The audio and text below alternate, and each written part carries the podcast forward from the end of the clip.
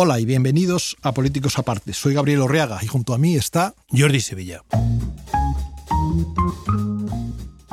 Para estar al corriente de todos nuestros episodios, síguenos a través de la plataforma donde escuches tu podcast, a través de redes sociales o visita nuestra web politicosaparte.com.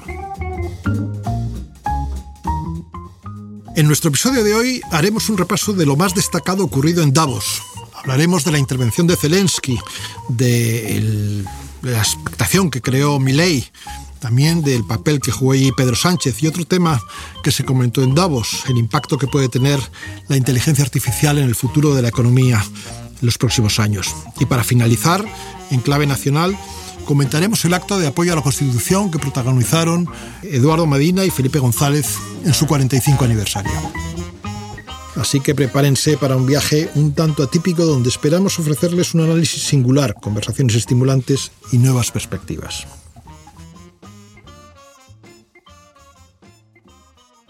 hola Jordi, ¿qué tal? ¿Qué tal, Gabriel? Tenemos un primer tema. Hace, hace unos días terminó el encuentro de, Davos, que ya parece que se ha consolidado absolutamente en el calendario.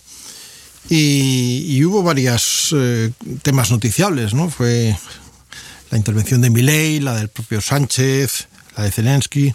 Hubo muchas cosas.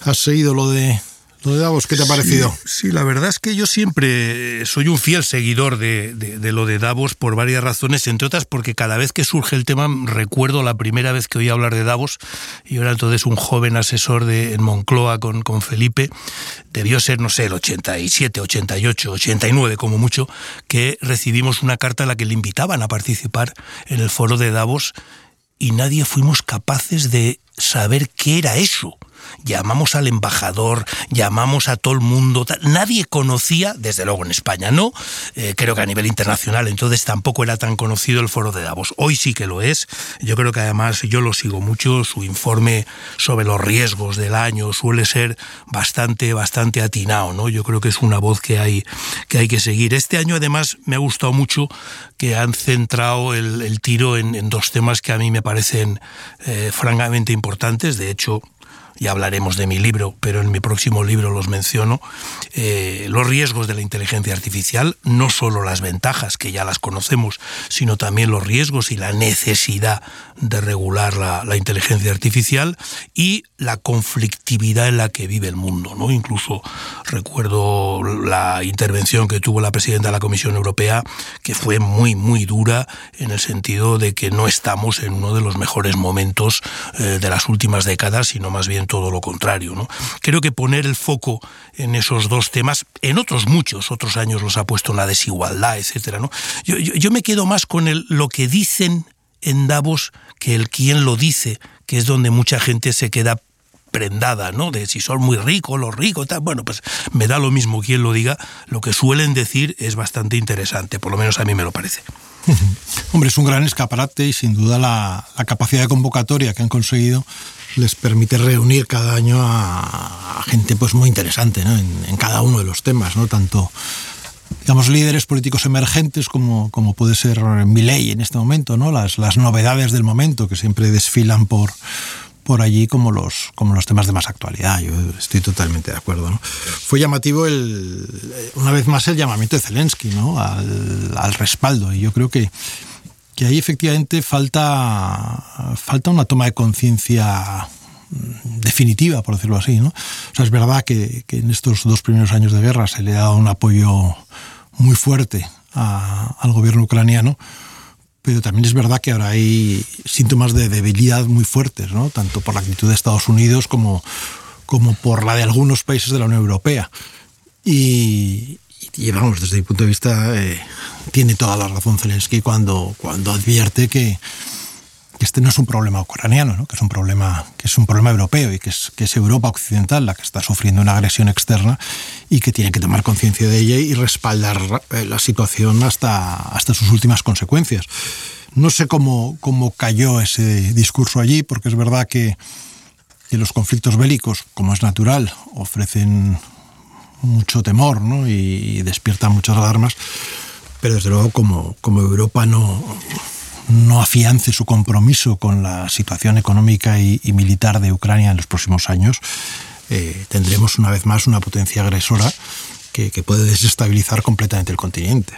Coincido, Gabriel, porque además pongámonos en un escenario que en este momento no es descabellado y que Trump vuelva a acceder a la presidencia de Estados Unidos y evidentemente recupere lo que siempre ha, defendido como buenas relaciones con Putin, incluso personales, incluso de negocios, según mucha gente, y Europa va a tener que asumir de golpe la responsabilidad de que hace eh, frente a una guerra europea en la que efectivamente no solo estamos hablando de Ucrania, sino, sino del papel y del, y del juego que le queremos dar a un Putin que está demostrando una capacidad de influencia incluso en países de la Unión Europea, eh, desde mi punto de vista evidente y desde mi punto de vista muy, muy peligrosa. ¿no?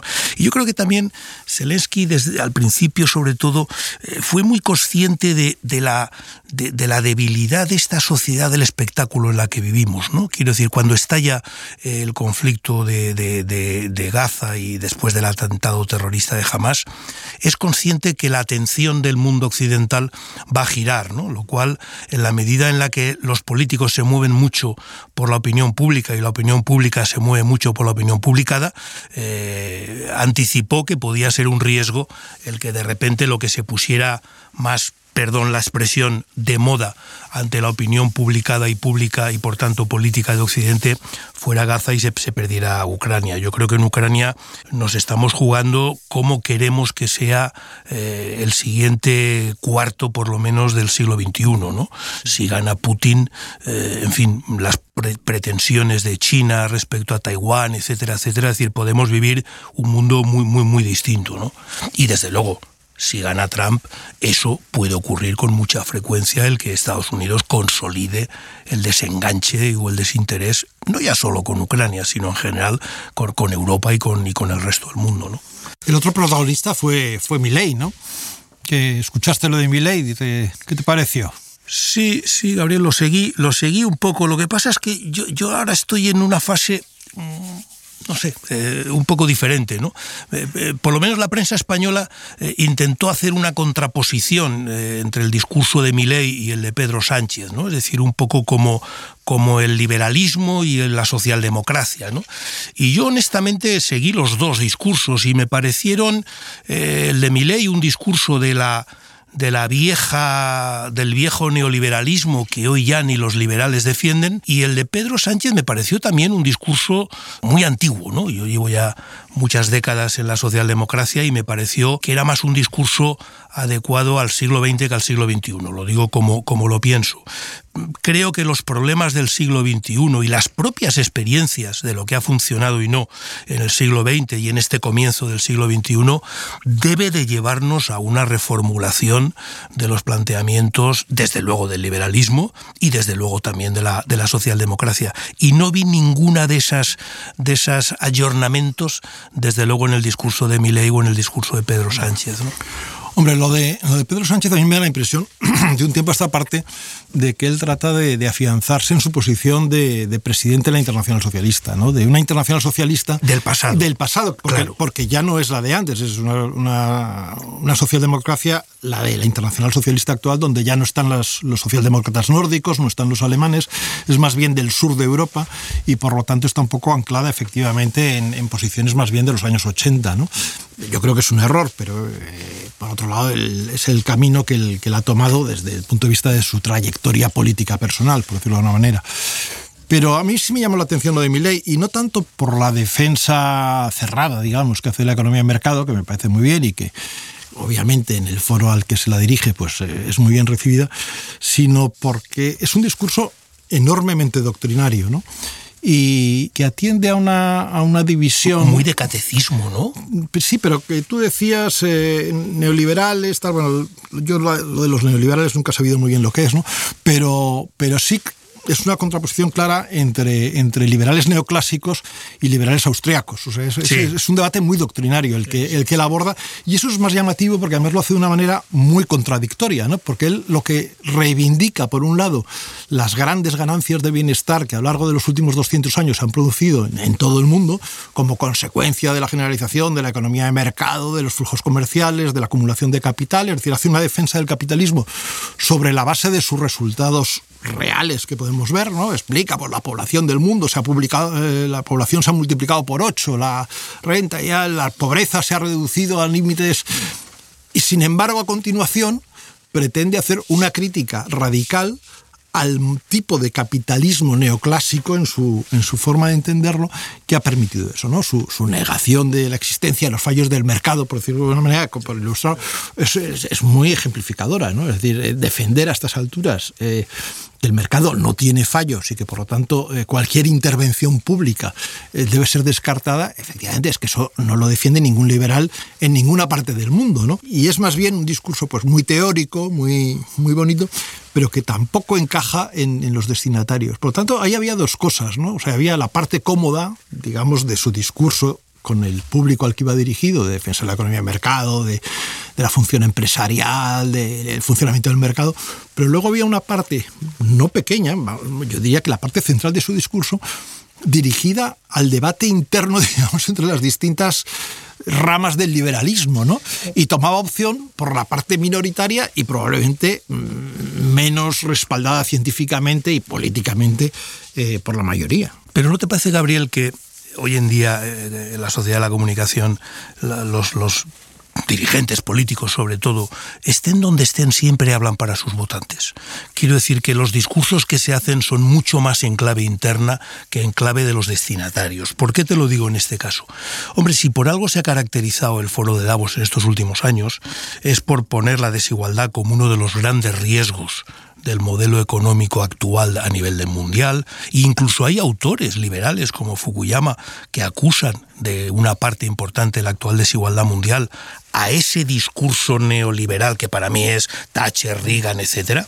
Y por otra parte, eh, el foro de Davos ha sido una avanzadilla de lo que podemos llamar con toda tranquilidad un nuevo capitalismo del responsable, del propósito, de la sostenibilidad. Ha hecho muchos trabajos, muchos discursos a favor de empresas que se comprometan con sus stakeholders, etcétera. ¿no? Es decir, creo que ha roto con ese discurso de que el único objetivo del empresario es forrarse y cuanto más mejor y solo con eso eh, ya todo funciona muy bien. ¿no? Por tanto, hasta, hasta para los allí presentes era un discurso, el de mi ley estoy hablando, eh, que, que, a mí me sonó eso obsoleto, es decir, viejo, ¿no? Y por tanto, solo lo puedo entender una vez más que está dirigido a los argentinos y a sus votantes. Hombre, eso probablemente es cierto, ¿no? que, que es verdad que, los políticos se dirigen básicamente a sus bases electorales en, cualquier circunstancia, ¿no? Y que la circunstancia argentina es una circunstancia muy particular en donde probablemente se, se entiende mejor una crítica radical a la intervención pública fallida que en otros sitios. ¿no? Pero tú apuntas otro debate que, yo creo que nos, saca un colateral en el que probablemente no estaremos de acuerdo, pero que, podemos también dejar por cierto, nos acusan de que estamos siempre de acuerdo, lo cual no sé si es bueno, pero por eso digo, a ver si la gente se ha enganchado a la bronca. Busquemos los desacuerdos. En fin, la, la, la evolución de la crítica al capitalismo como un mecanismo generador de eh, pobreza a la crítica al capitalismo como generador de desigualdad, eh, evidentemente tiene un trasfondo ideológico potentísimo. ¿no? Es decir, yo parto por, afirmar que la desigualdad es un problema siempre relativo, muy relativo. Y, me tienen que explicar por qué la desigualdad eh, incide en, digamos, en el malestar eh, general social, ¿no? porque no es en absoluto evidente. Es decir, eh, lo que es un dato objetivo es que en todo el mundo y por supuesto en, nuestros países los niveles de bienestar general han aumentado muy notablemente, que los niveles de pobreza y sobre todo de pobreza extrema se han reducido eh, de una manera radical, gracias a Dios, y por lo tanto ese es el objetivo básico desde mi punto de vista. Claro, poner el foco en la desigualdad obliga a dar muchas explicaciones. ¿no? O sea, por poner el ejemplo concreto, porque si no yo creo que no se entiende lo que estamos hablando, o sea, pretender que, porque el señor Amancio Ortega sea muy rico, eso redunda en un perjuicio para los españoles, eso hay que explicarlo, porque no es en absoluto intuitivo. Es decir, el señor Ortega es un señor que eh, demuestra tener una gran capacidad de iniciativa, que de esa gran capacidad monta una gran empresa, que con esa gran empresa da empleo a miles de personas en España con buenos salarios, que genera un dinamismo en la economía española y que además los beneficios que obtiene los reinvierte en la propia empresa y consigue una expansión mundial. Claro, eso hace al señor Ortega muy rico. Y entonces eh, lo que se nos dice ahora, eso es un problema. Bueno, otra cosa es que me digas que hay acumulaciones de capital ilegítimas, es decir, no fruto de la, del éxito empresarial, sino fruto de, pues, yo sé, de las trampas o de, ¿no? del aprovechamiento de posiciones dominantes de mercado o lo que quieras, y que eso lo debes combatir. Pero lo otro sí que forma, eh, digamos, está en el fondo del debate político actual, ¿no? Yo, yo no, no, no lo veo así, ¿no? Pero y repito, eh, para Davos, creo que fue hace un par de, años, eh, el tema de la desigualdad era, importante. ¿no? ¿Por qué? Porque yo, yo, lo leo de otra manera. Y, me parece que lo que has dicho respecto a que estamos en uno de los mejores momentos de la historia, es, eso a mí me parece bastante obvio. ¿no? Pero lo, lo veo de otra manera. Es decir, es bastante, creo, evidente que eh, el populismo está aumentando en todo el mundo y que eh, las democracias están amenazadas como mínimo, ¿no? Las democracias como las entendemos en Occidente, la, llamada democracia liberal, o a mí, desde mi punto de vista, socioliberal. ¿no? Y eso solo se explica eh, porque efectivamente hay un malestar social, hay una fractura social que la gente siente, no tanto que unos van mejor, sino que ellos van peor, ¿no?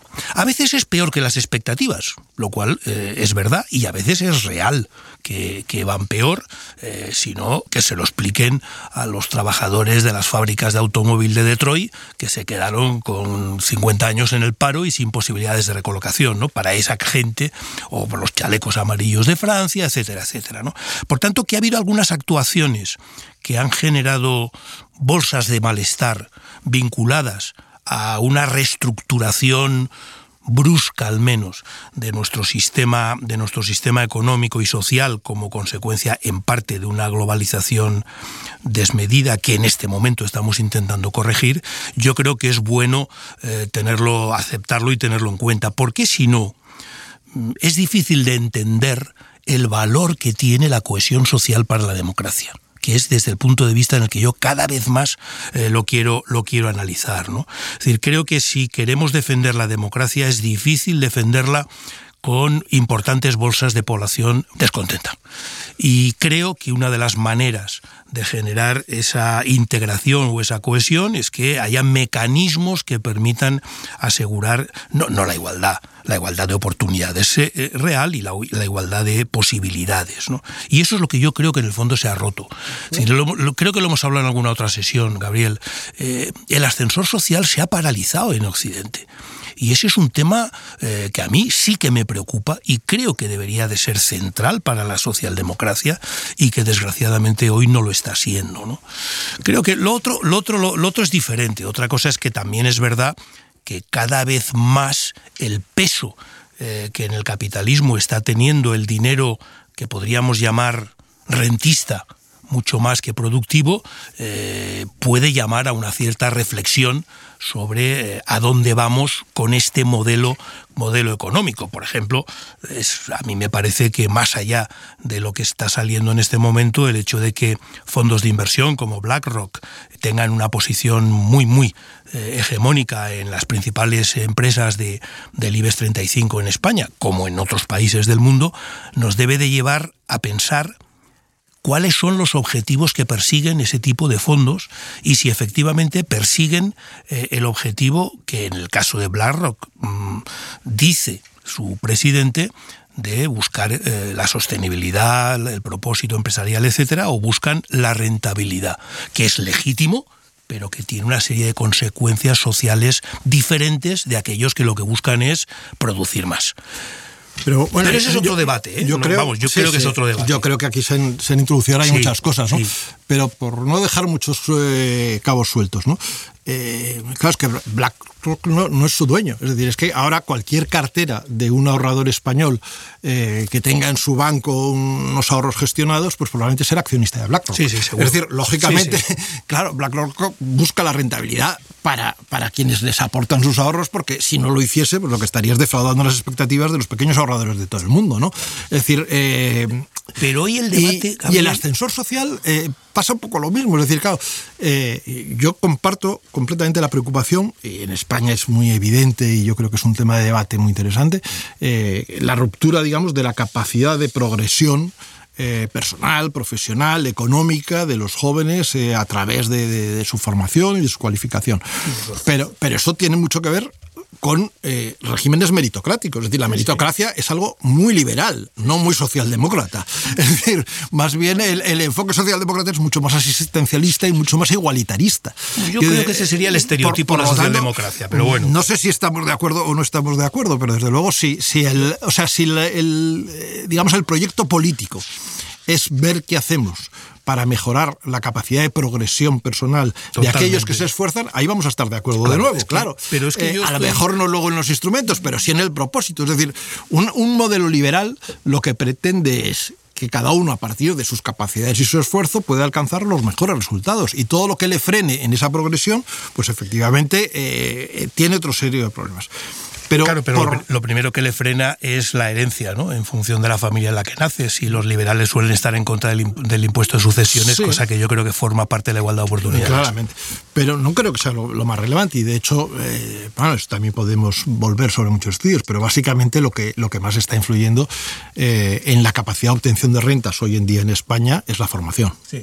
Y por lo tanto. O sea, la, mala formación. La mala formación. Y por lo tanto, la mala formación que en este momento se asocia en gran medida a la formación pública pública está en la raíz del problema. Luego, si tienes un mal sistema de enseñanza pública, si has conseguido cargarte las universidades o, deteriorar en gran medida el resultado de las universidades y has conseguido una generalización de la enseñanza privada o de... Pues claro, hay, hay muchas cosas que tocar. O sea, que eh, el, o sea, el fracaso del modelo público está mm, detrás en gran medida del fracaso de la capacidad de progresión social. No, quiero dejar pasar, Gabriel, lo que has dicho de, de la socialdemocracia asistencialista. Esa no es mi socialdemocracia desde luego, ni lo ha sido nunca. ¿no?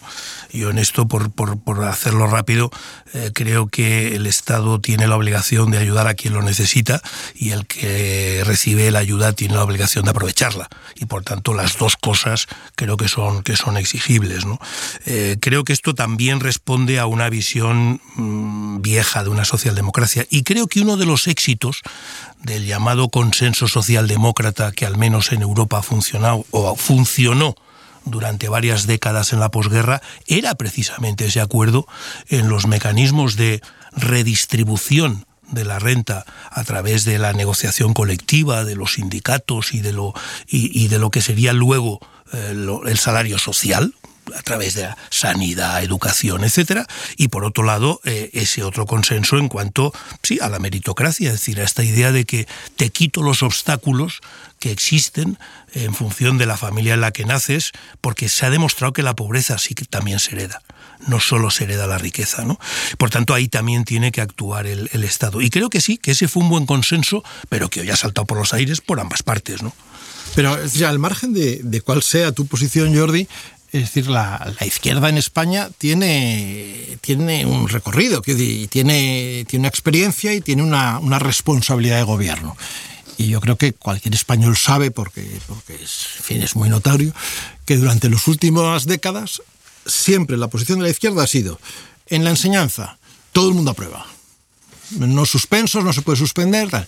Sistema de becas. No lo comparto eso. Pues no, ¿eh? pero es lo que se ha hecho. No, es lo que se ha dicho. No, no, es lo que se ha hecho. Es decir, eh, las becas, no, las becas no pueden ser de excelencia. Si son de excelencia, son malas. Es decir, si usted beca a los que tienen buenos resultados académicos, mal. Tiene Creo que, es un estereotipo, Gabriel. Creo que es un estereotipo. Es, es, exactamente lo que ha ocurrido. Y, es un Porque poco además, por cierto, cuando bueno, el PP tampoco lo ha cambiado. ¿eh? Bueno, bien. la puedo admitir en parte. Por tanto, puedo decir que es tan socialdemócrata como como, como conservador. pero, que eso obedece Pero en todo caso, estaríamos, estamos de acuerdo que ese es uno de los problemas centrales, desde, luego, hoy en España, sobre el que creo que deberían de ponerse de acuerdo los dos grandes partidos, y volvemos a una de nuestras obsesiones, partiendo de posiciones distintas y seguramente de soluciones distintas, pero que tienen que llevarse adelante, porque, hombre, cuando uno ve el resultado del informe de PISA y se da cuenta de, de que estamos empeorando, no solo respecto a otros países, sino incluso respecto a España antes, y sobre todo ves datos muy evidentes, es decir, los alumnos, en media, siempre hay excepciones, pero en media, los alumnos de colegios de zonas desfavorecidas sacan peor nota que los alumnos de colegios de zonas más favorecidas. Por tanto, es evidente que no se arregla solo con un paquete de refuerzo de matemáticas hay que ir a la raíz social del asunto y a la incluso muchas veces a la raíz familiar que hace que haya alumnos que tienen menos interés o más dificultades para, para aprender y que no están solo en la escuela, sino que también están a veces fuera de la escuela. ¿no? Por tanto, hace falta un plan un poco más integral. No, no, eso es muy cierto y, está muy bien que, se le ponga el foco ahora, ¿no? Pero, pero si volvemos, insisto, lo mismo, es decir, si volvemos la vista atrás, es decir, el debate de las últimas décadas ha sido las clases de religión o el idioma local, eh, que si tiene que ser con inmersión o no con inmersión, es decir, el debate está absolutamente, absolutamente ridículo. Llevamos un debate desorientado desde hace mucho tiempo. Sí, eso es cierto. Oye, pero otro, otro tema que has dejado caer y que, y que nos, viene, nos viene un poco al pie. Se ha hablado de inteligencia artificial en, en Davos. Bueno, la verdad es que ha sido interesante, ¿no? Y en ese sentido, eh, había un, ha, habido estos días un artículo muy interesante de, mm, no sé si lo habrás visto, de, Jesús Fernández Villaverde en, el Confidencial, precisamente a propósito del impacto de los cambios tecnológicos en la economía. Bueno, una reflexión, yo diría que prudente. Vamos, lo he visto, pero no lo he eh, Una reflexión prudente eh, sobre el tema, de en qué medida va a influir sobre el empleo y sobre el bienestar, la introducción de. Diciendo, hombre, al final los cambios tecnológicos se demoran en el tiempo eh, mucho más de lo que normalmente se anticipa y por lo tanto prestémosle atención al asunto sin alarmismos y seamos conscientes de que lo que se produce siempre es una reasignación de, recursos de manera relativa. Pero, pero insisto, Gabriel, eh, a mí eso no me lleva a paralizar los cambios tecnológicos. Lo que me lleva es a ser sensible a los impactos negativos que puede generar en la sociedad y a buscar fórmulas eh, y soluciones. ¿no? Pero por llevar este mismo debate al tema de la inteligencia artificial, que también en Davos se ha salido y posiblemente se ha mezclado mucho, desde mi punto de vista no es lo más relevante, sobre el impacto en el mercado de trabajo que va a generar la inteligencia artificial, porque creo que lo va a generar, lo está generando ya, y el que diga lo contrario es que no, no, está viendo cómo en sus centros de trabajo están utilizando ya el chat GPT, aunque solo sea a modo de, en fin, divertimento, y uno ve que puede hacer muchas de las cosas en muchos trabajos que hacemos ahora los humanos, pero a mí me preocupa más la parte de cómo afecta la inteligencia artificial generativa, que es el siguiente paso, que ahí es donde unos dicen que viene ya y otros que tardará 100 años, cómo afecta en la propia idea de ser humano. Es decir, cómo afecta en la propia capacidad de, eh, de autoidentificarnos y de autodefinirnos, y cómo puede afectar en potenciar uno de los de los efectos negativos que todo el mundo reconoce a las redes sociales, que son los fake news y la capacidad de manipular información. ¿no?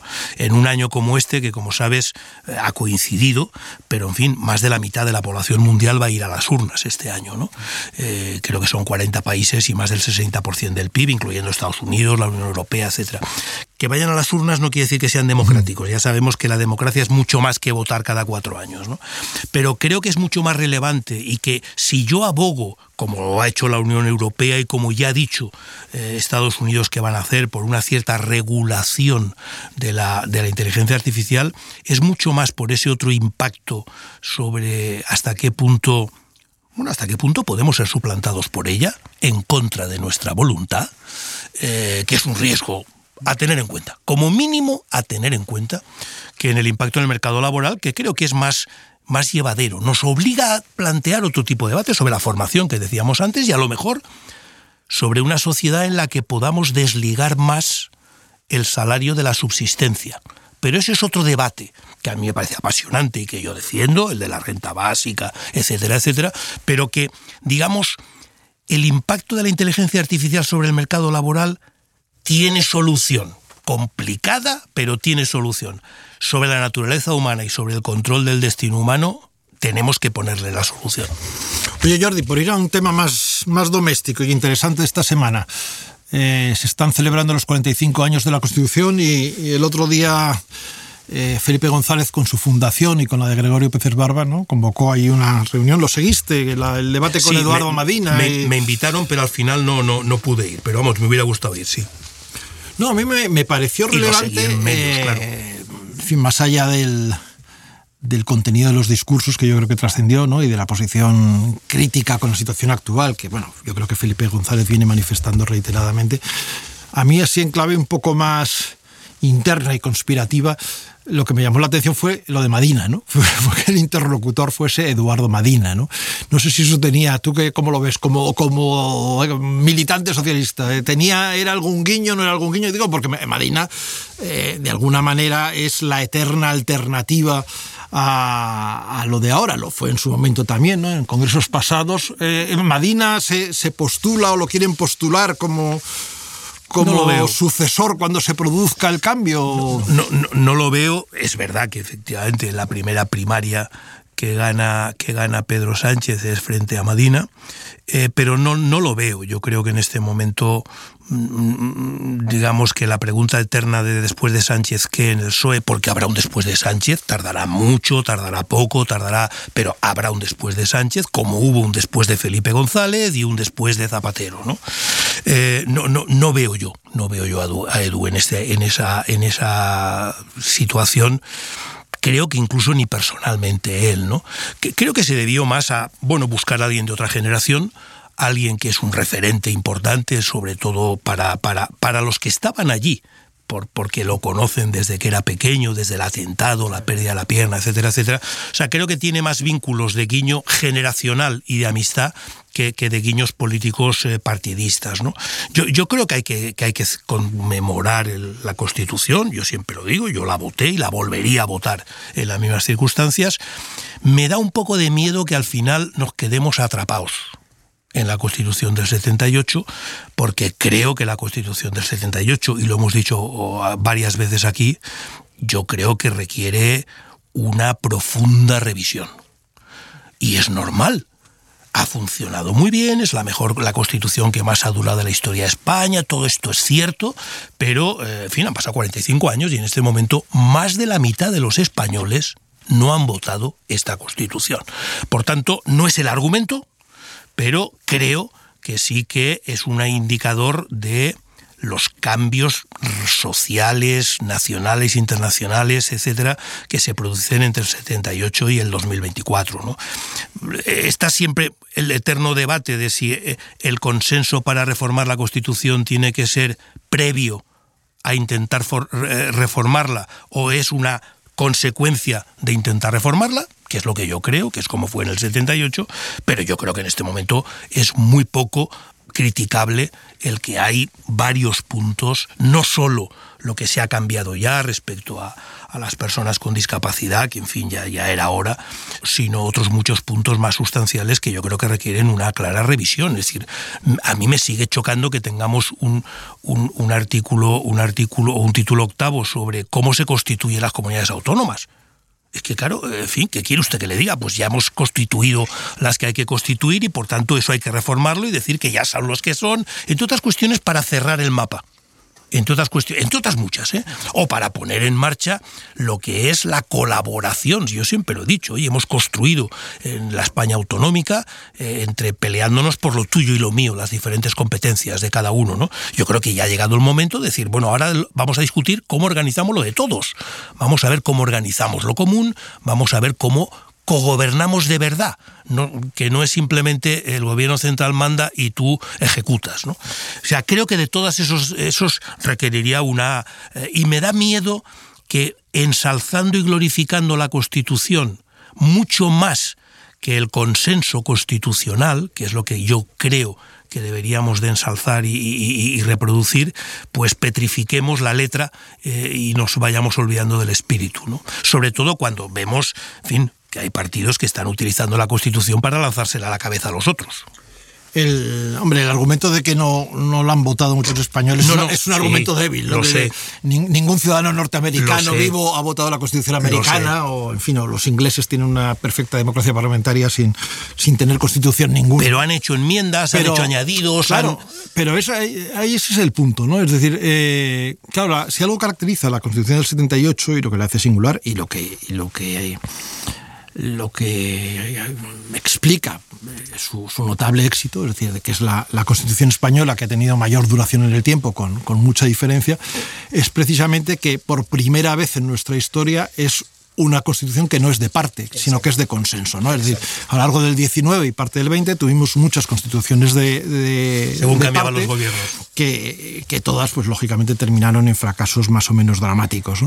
Por lo tanto, eh, claro, la actualización de la, de la, de la Constitución requiere consensos equivalentes o parecidos a los que hubo en el momento fundacional. Y eso en este momento no se aprecia, ¿no? porque lo que, lo que está pasando, y es verdad que lo decimos en, en unos días donde se acaba o se está aprobando, digamos, en el trámite parlamentario una, pequeña en el sentido de, muy concreta modificación eh, constitucional, donde ha habido un acuerdo muy amplio. ¿no?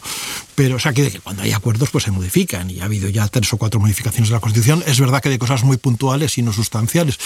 Pero la clave está en si hay acuerdos o no hay acuerdo, porque mientras tanto lo que se van produciendo son mutaciones constitucionales por vías distintas de la reforma. Y eso sí, y eso sí que es peligroso. Eso es peligroso, está de acuerdo. Eh, yo creo que efectivamente lo que convendría es sentarse y ver si efectivamente existen eh, consensos renovados. En el caso del título octavo yo estoy muy de acuerdo contigo.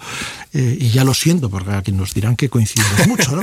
Pero, pero desde, vamos, desde antes también, pero vamos, yo creo que el, informe del Consejo de Estado, el que, encargó Zapatero, que está muy bien, muy bien hecho, y que apuntó eh, unas bases, digamos, sobre dónde estaban los temas a, mejorar o a repensar y a, pactar, la parte que abordaba el título octavo era muy sensata, muy prudente, eh, muy encajada en, el contexto internacional sobre lo que puede ser un modelo de distribución territorial del poder político y administrativo, y sin embargo allí pues no, no, no se quiso, no se pudo, no se supo avanzar.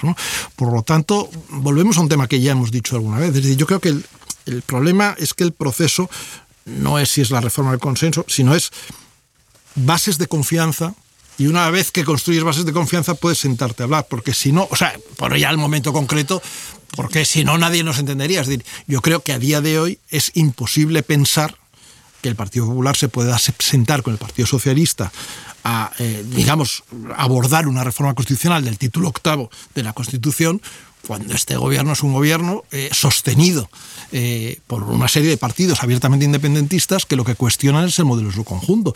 Y lo vimos en el acuerdo del otro día. Es decir, cuando hay bueno, una... Vox también lo cuestiona. También, no, no, no, en la otra dirección, totalmente de acuerdo. Pero cuando se, el otro día se pacta eh, ¿no? para la aprobación de, el otro día de los decretos ley, la delegación de competencias en materia de inmigración. Mm. El acuerdo, que según se ha dicho es un acuerdo escrito, no se, conoce. Lo que se conoce es una nota de prensa de Junts, donde se dice que se van a delegar competencias exclusivas en materia de inmigración. Las materias exclusivas en materia de inmigración son las que son. Integrales. Eh, claro, es decir, eh, control de fronteras, expulsión, centros de detención, eh, concesiones de asilo. Digo, porque lo otro ya son competencia de las comunidades autónomas, es decir, los servicios sociales de atención a dijo luego Pedro Sánchez, son, residen en el Estado central. Claro, entonces, bueno, es decir, por un lado, estás desbordando por la vía aparentemente de la futura, que, yo creo que no va a pasar, ¿eh? eh entre otros porque creo que no hay mayoría parlamentaria para aprobar una norma de ese tipo. No, no ya por el PP que se oponga, sino porque probablemente muchos partidos de izquierda no estarán de acuerdo en entregar ese tipo de competencias a los gobiernos autonómicos, porque eso sí que es una ruptura de la igualdad en el conjunto de la sociedad. Pero insisto, la coyuntura evidentemente hace imposible, eh, creo yo, en este momento cualquier diálogo yo, sobre no estoy de acuerdo, Gabriel. Ahora bien, eh, que, en el fondo debería sentarse las bases para ese acuerdo, ahí sí me yo, yo, no estoy de acuerdo por, por dos razones. Primero, porque yo recuerdo eh, el, proceso, el proceso constitucional del 78 y en aquel momento las diferencias entre los diferentes partidos políticos eran muy superiores a las que son ahora. ¿eh? Recuerdo un partido socialista que era republicano, eh, había un partido comunista que seguía siendo marxista, etcétera, etcétera. Es decir, era, era muy diferente. ¿Qué había, ¿Qué había en común? La necesidad de llegar a acuerdos. No tanto sobre qué, sino la necesidad de llegar a acuerdos. Por tanto, yo creo que si en este momento la necesidad de reformar la Constitución para mejorar la vida democrática en España se impusiera como una necesidad, se forzaría el acuerdo. Creo. Y desde luego en esto estoy alineado con la encuesta que ha salido ahora del CIS sobre hábitos democráticos, donde por lo menos allí lo que dice con toda claridad es que, en fin, más o menos 8 de cada 10 españoles dicen que están que hay demasiada crispación y casi 9 de cada 10 que se pongan de acuerdo en los temas esenciales los grandes partidos políticos, ¿no? Yo creo que sí que, el, que, el, que, el que se pongan de acuerdo en abstracto es, eso sí que es muy genérico, ¿no? Eso sí que es una cosa que, bueno, eh, ¿sobre qué, no? Entonces, si, si fuéramos capaces de decir, no, igual que hemos dicho ahora, oiga, la reforma de la Constitución en este punto de personas con discapacidad. Si fuéramos capaces, la sociedad civil en general, de decir, oiga, la reforma de la Constitución en estos cuatro puntos concretos y forzáramos en esa dirección, yo creo que podríamos conseguirlo. Tenemos que, que ir terminando o terminar ya. Yo creo que, que, algún día deberíamos hablar del CIS, ¿no? Porque merece, merece la pena el asunto. Pero no solo de Tezanos. Pero, no, no, pero en, en este caso nos sirve como ejemplo de, de otros muchos, ¿no? Porque una cosa curiosa de la encuesta del CIS, más allá de los resultados globales, era el sesgo que tenía la muestra, ¿no?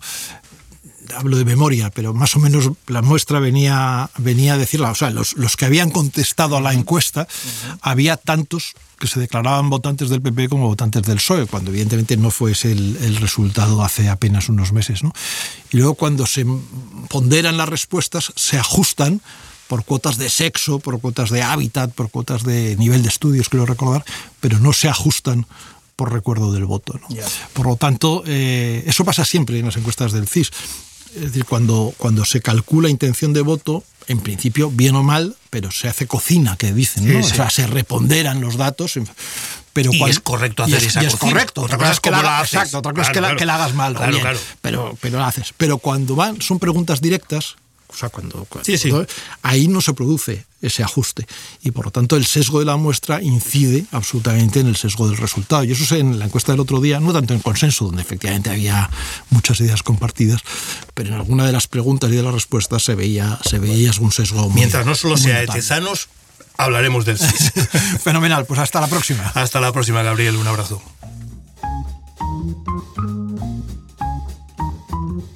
Políticos Aparte es una producción creada por Gabriel Orriaga, Jordi Sevilla, Tom Barnes Marañón y Tom Barnes Luca de Tena.